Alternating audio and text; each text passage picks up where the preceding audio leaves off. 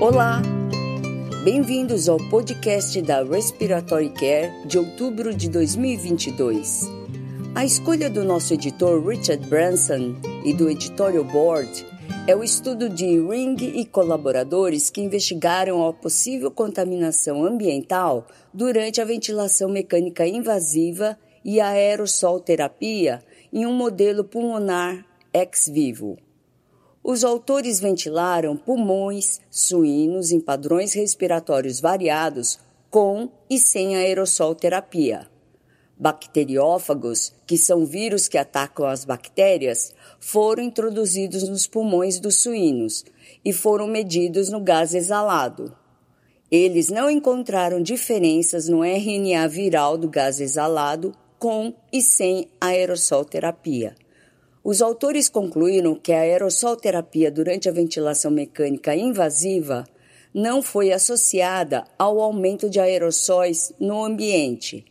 Sanders e Davis fornecem um comentário observando que o estudo é limitado à ventilação mecânica invasiva e que um paciente com uma via aérea superior intacta e capaz de tossir representa a maior preocupação com os aerossóis no ambiente. Em outro estudo, Sancho e colaboradores avaliaram o uso de formas de onda para avaliar a insuflação e insuflação mecânica na esclerose lateral miotrófica. A disfunção bulbar nesta doença pode causar colapso das vias aéreas superiores, reduzindo a eficácia da insuflação e insuflação mecânica. Os autores, Sancho e colaboradores, administraram a insuflação e insuflação mecânica em pressões inspiratórias e expiratórias iguais a 10 a 50 centímetros de água.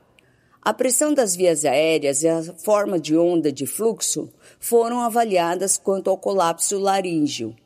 Sancho e colegas relataram que o colapso das vias aéreas ocorreu em metade dos indivíduos durante a insuflação e 20% deles durante a insuflação. Os pesquisadores concluíram que os gráficos das vias aéreas durante a insuflação e insuflação mecânica podem ser usados para orientar a terapia e evitar complicações.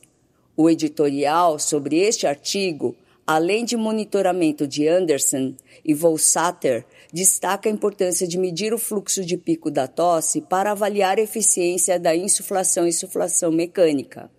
Em particular, o achatamento abrupto da curva de fluxo expiratório sugere fechamento das vias aéreas superiores. Burr e colaboradores estudaram fatores associados a uma visão positiva da liderança em fisioterapia respiratória, usando uma análise pós-hoc de dados de um estudo anterior que avaliou o burnout. Este estudo consistiu em mais de mil respostas, sendo que dois terços delas incluíram uma visão positiva da liderança dos fisioterapeutas. Visões positivas de liderança foram mais prováveis em instalações com pessoal adequado e estavam associadas a menos dias de trabalho perdidos. Visões negativas de liderança foram associadas ao burnout e mais dias de trabalho perdidos. Goodfellow sugere que soluções inovadoras são necessárias para reverter o desgaste e a insatisfação no trabalho em cuidados respiratórios. Goodfellow sugere que isso provavelmente incluirá a implementação de cuidados com eficiência de valor para aumentar o valor real e percebido do profissional terapeuta respiratório à beira do leito.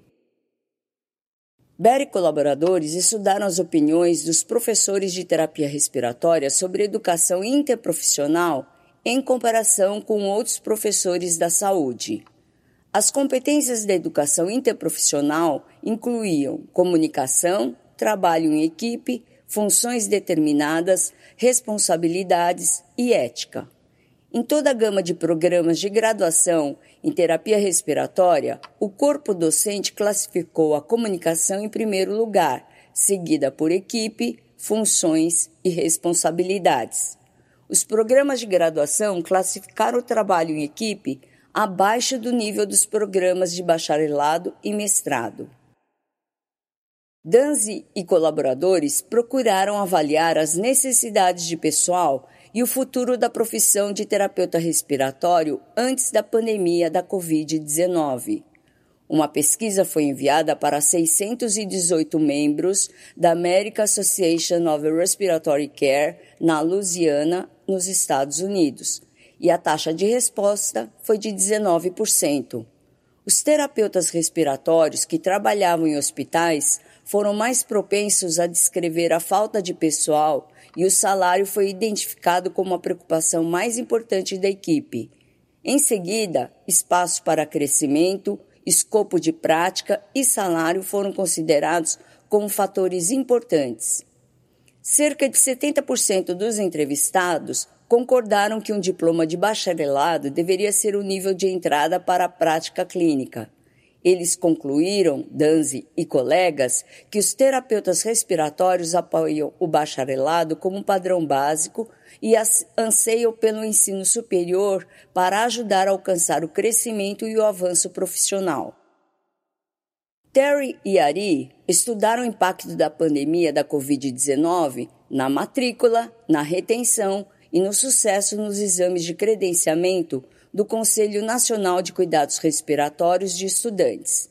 Eles revisaram retrospectivamente dados de um programa de graduação com 69 graduados durante um período de cinco anos, três anos antes da pandemia e dois anos após a pandemia. As matrículas e a retenção dos alunos foram consistentes ao longo dos períodos. Terry e Ari concluíram que as mudanças instrucionais implementadas durante a pandemia diminuíram a taxa de aprovação dos alunos pela primeira vez nos exames de credenciamento no Conselho Nacional de Cuidados Respiratórios dos Estados Unidos. Kaur e colegas realizaram um ensaio clínico randomizado de indivíduos adultos estubados após igual ou maior que 24 horas de ventilação mecânica invasiva. Kauer e colegas compararam o monitoramento padrão de cuidados com o monitoramento automatizado usando o índice de pulmonar integrado. Eles não encontraram diferenças na taxa de reintubação, no tempo de internação hospitalar, na mortalidade ou nos custos de TI. Kauer e colega relataram que o tempo de terapia respiratória associada à avaliação do paciente e à terapia fornecida foi significantemente menor no grupo de monitoramento automatizado. Kauer e colegas concluíram que o sistema automatizado para iniciar os cuidados orientados por terapeuta respiratório economizou tempo, apesar de não conferir outros desfechos importantes aos pacientes. Veste colaboradores realizaram uma revisão retrospectiva de um banco de dados existente para avaliar o impacto do momento da intubação com base no índice ROX na COVID-19. A regressão logística multivariada foi utilizada para avaliar o impacto da ROX na mortalidade. O índice ROX foi analisado como uma variável contínua e como uma variável categórica usando pontos de corte pré-definidos que predizem o sucesso da cânula nasal de alto fluxo. Em mais de mil indivíduos, o aumento da idade e o maior tempo desde a admissão até a intubação foram associados a uma maior mortalidade. Após ajuste para sexo, raça, idade, comorbidades e dias de admissão à intubação, o maior índice ROX no momento da intubação foi associado à menor mortalidade.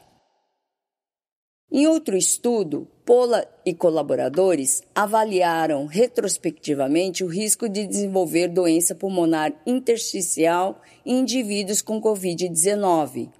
Foram analisados história pregressa, resultados laboratoriais e de imagem e tratamentos oferecidos aos pacientes. Os indivíduos fizeram tomografia computadorizada de alta resolução em três e seis meses após a alta hospitalar. Dos 446 indivíduos, a tomografia computadorizada de alta resolução anormal foi encontrada em 35% dos indivíduos, ou seja, 157. O desenvolvimento de doença pulmonar intersticial foi associado com idade mais avançada em homens e maior gravidade da doença. Gutierrez Martinez e colegas avaliaram a segurança dos picos de pressão inspiratória durante o recrutamento pulmonar em um modelo suíno neonatal de desconforto respiratório. Eles definiram o pico de pressão inspiratória e a pressão média das vias aéreas em que o pneumotórax foi produzido pelo aumento da PIP com incrementos de 2 centímetros de água. O pneumotórax foi observado em pressão média de vias aéreas de 54 centímetros de água e pico de pressão inspiratória de 65 centímetros de água. Alterações hemodinâmicas foram observadas em pressões de vias aéreas muito mais baixas. Gutierrez Martinez e colegas concluíram que o monitoramento hemodinâmico é fundamental para a aplicação segura das manobras de recrutamento pulmonar.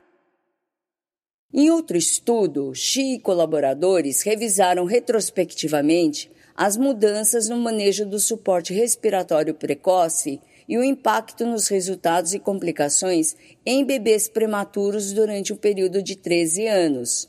O tempo foi dividido em três períodos de três anos, de 2007 a 2020, e os desfechos incluíram mortalidade, incidência de displasia broncopulmonar, complicações, suporte respiratório inicial e duração da ventilação mecânica invasiva.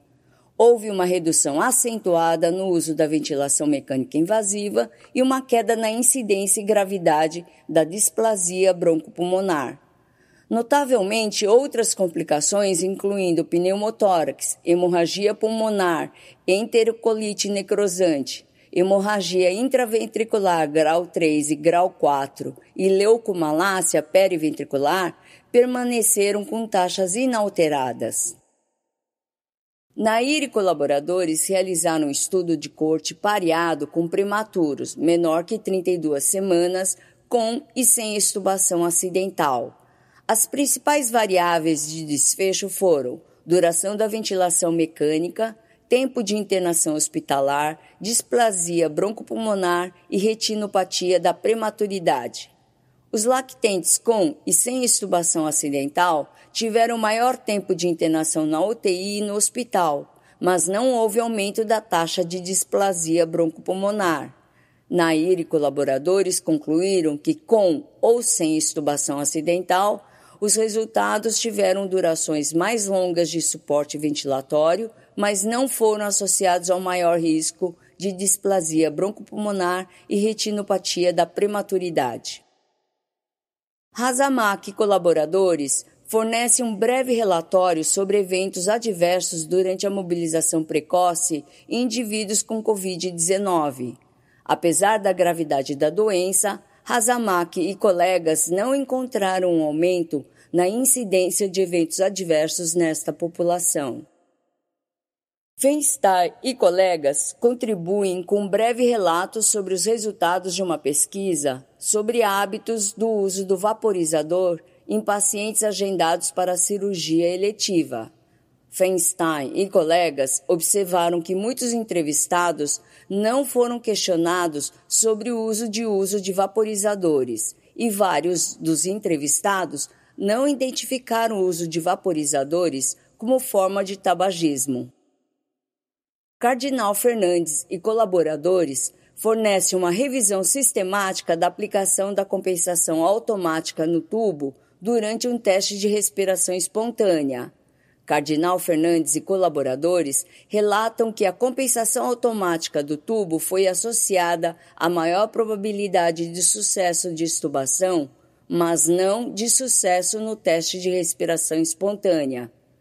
Callet e colegas fornece uma revisão narrativa da hipoxemia silenciosa no contexto da Covid-19. Este artigo de Callet e colaboradores revisa a fisiologia da hipoxemia silenciosa e aos equívocos que foram promulgados durante a pandemia da Covid-19. Terminamos assim o podcast da Respiratory Care de outubro de 2022. Até breve! Para receber o conteúdo deste podcast e de podcasts anteriores da revista, Por favor, visite nosso website em www.rcjournal.com. Você também poderá se inscrever no nosso website para receber os podcasts de futuros volumes da Respiratory Care.